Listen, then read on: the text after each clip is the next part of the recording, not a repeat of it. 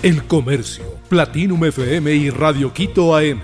Con información al día.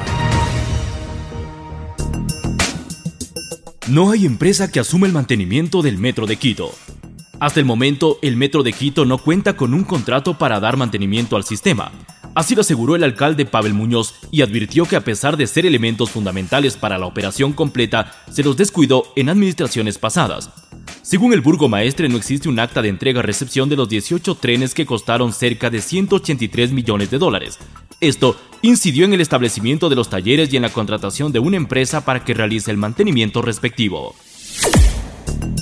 Guillermo Lazo planea seguir en la política como opositor. El presidente de Ecuador, Guillermo Lazo, aseguró que no desaparecerá de la política tras culminar su gobierno al haber decretado la muerte cruzada. Tomé una decisión que la considero democrática y respetuosa a la voluntad del pueblo ecuatoriano, no presentarme a las elecciones del 2023. Pero eso no implica que yo me despida de la política, expresó en la entrevista que proporcionó a NTN 24 y se publicó este 18 de junio del 2023. Dijo que hay distintas maneras de poder gravitar en la política y una de esas también es de la oposición, pero una oposición seria, no una oposición ciega, al punto de aunque el país se destruya, quiero destruir a mi contrincante, definitivamente que no, argumentó. Conozca más sobre la consulta popular de la explotación petrolera del Yasuní. El próximo 20 de agosto del 2023 los ecuatorianos decidirán en una consulta popular si se continúa o no con la explotación petrolera del bloque 43 ITT, ubicado dentro del Parque Nacional Yasuní, en Orellana.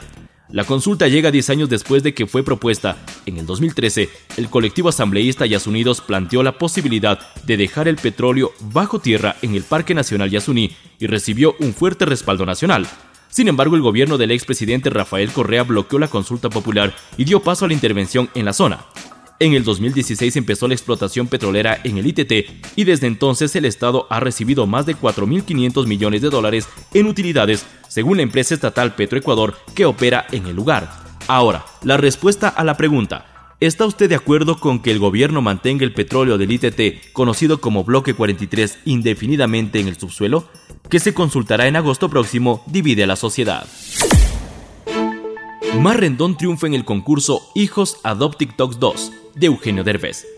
La guayaquileña Mar Rendón vuelve a sonar internacionalmente con su triunfo en el concurso Hijos Adopt TikToks 2 del reconocido Eugenio Derbez. La noticia llegó a la cantante en el momento en que menos lo esperaba. Mientras se arreglaba el cabello, fue el mismo Derbez el encargado de notificar el triunfo por medio de un video. Rendón abrió la notificación y no pudo contener su emoción. Hola Mar, decidí terminar con tu mala suerte porque si te llamas Mar, supongo que debes estar muy salada, dice el actor y director mexicano entre risas y añadió, vi tu video y quedé impresionado con tu talento para cantar y en especial el cómo conectas con tus seguidores. La reacción de Rendón fue, no te creo, todo un grito de emoción. La selección de Ecuador volverá a jugar el 20 de junio. La selección de Ecuador volverá a jugar el martes 20 de junio del 2023 su próximo rival será en la fecha FIFA y será Costa Rica. El partido entre Ecuador y su similar de Costa Rica está programado desde las 19 horas en el estadio Subaru Park en Filadelfia, casa de Filadelfia Unión de la Major League Soccer, que tiene una capacidad para algo más de 18.000 espectadores. Para la selección de Ecuador enfrentar a Costa Rica significa cerrar un proceso de preparación previo a empezar las eliminatorias sudamericanas para el Mundial 2026, mismo que lo organiza la manera conjunta Canadá. Estados Unidos y México. En septiembre la selección de Ecuador deberá viajar a Buenos Aires para medir fuerzas contra Argentina, la vigente campeona del mundo. El Comercio, Platinum FM y Radio Quito AM.